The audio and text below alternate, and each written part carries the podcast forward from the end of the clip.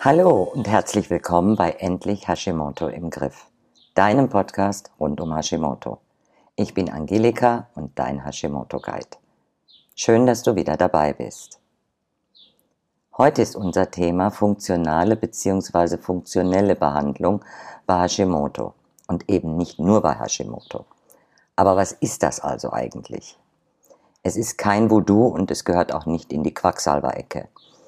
Einige der dort verwendeten Therapien sind sogar von der Schulmedizin zur Symptombehandlung anerkannt, während die weiteren positiven Wirkungen dann von dort eher verneint werden. Funktional klingt erstmal technisch, ist es aber absolut nicht. Denn im Mittelpunkt steht der Mensch und die Ursachen seiner Beschwerden. Deshalb würde ich persönlich sogar eher von einer personalisierten Behandlung sprechen. Auch wenn eine Maßnahme oder Methode für eine bestimmte Ursache angewendet wird, ist sie doch wieder bei jedem Menschen, der sie anwendet oder behandelt wird, ganz individuell unterschiedlich. Da wird nicht mit dem großen Rechen über die große Wiese gefegt und jede Wiese gleich gefegt. Ich habe es ja schon oft in meinen erfolgreichen Reset-Programmen erlebt. Da war Silvia, bei ihr klappte die Umsetzung relativ einfach und die ersten Erfolge zeigten sich auch recht schnell. Einfach traumhaft. Und da war Katharina, bei der wir einige Anpassungen vornehmen mussten und auch ein, zwei Hürden überwinden mussten. Bei Jutta wiederum war der Erfolg da, aber sie konnte schlecht dranbleiben, weil sie viel unterwegs war. Auch da musste dann angepasst werden. Das ist Personalisierung. Das ist so wie die Gravur auf deinem Kugelschreiber, ganz individuell. Sorry, aber das passiert in der klassischen Medizin eben nicht oder kaum. Allerdings findet ein Umdenken dort statt. Wenn du meinen letzten Podcast mit dem Interview mit meinem Arzt gehört hast, dann hast du mitbekommen, dass zunehmend die jüngeren Mediziner sich für alternative Behandlungen öffnen. Schon komisch für die jüngeren Mediziner, ist funktionelle Medizin ein Fortschritt, eine neue Betrachtungsweise. Dabei ist sie eigentlich uralt. Der Urvater der Ärzte, auf den heute noch jeder Arzt seine Art leistet, war Hippokrates und der war für mich definitiv ein funktional arbeitender Arzt. Schließlich stammt von ihm auch der berühmte Satz, lass Nahrung deine Medizin sein und deine Medizin soll Nahrung sein. Heute heißt es, du bist, was du isst. Und das bezieht sich nicht nur auf rein körperliche Auswirkungen. So kann Zucker zu Angstgefühlen führen, andere Nahrungsmittel durch eine Empfindlichkeit zu Stimmungsschwankungen oder Gehirnnebel führen.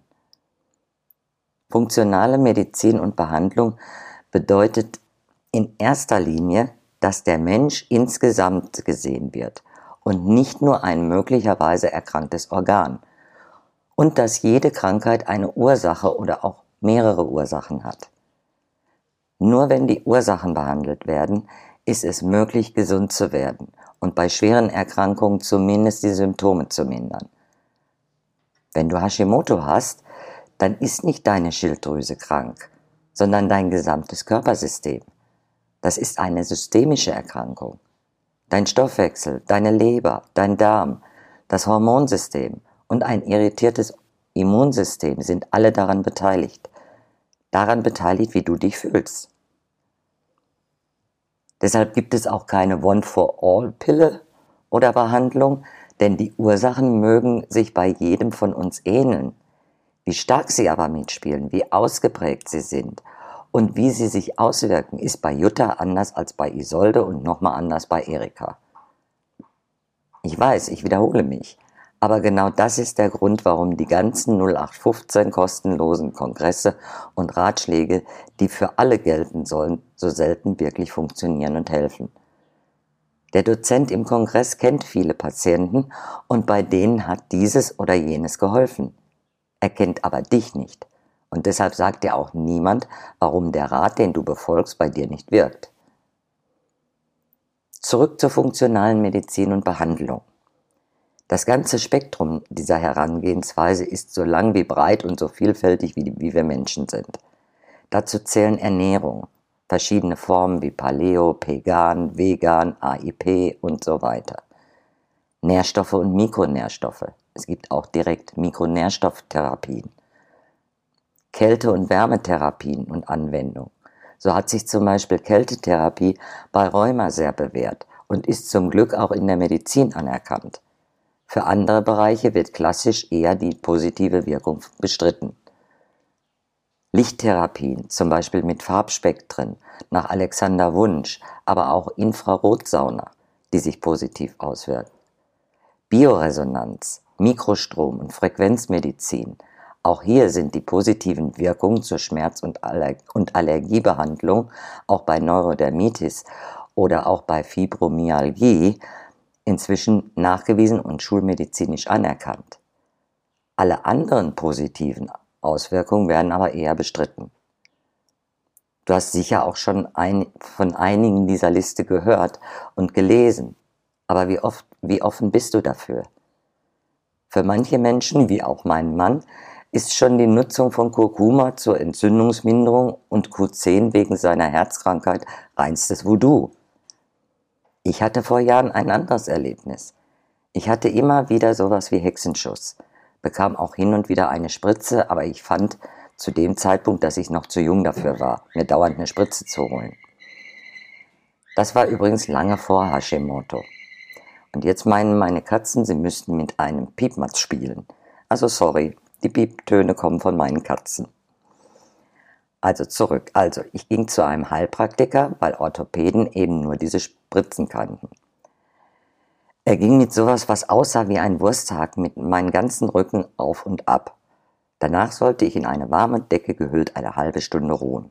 Ich bin danach aufgestanden, mein Hexenschuss war weg und ist bis heute nicht wieder aufgetaucht.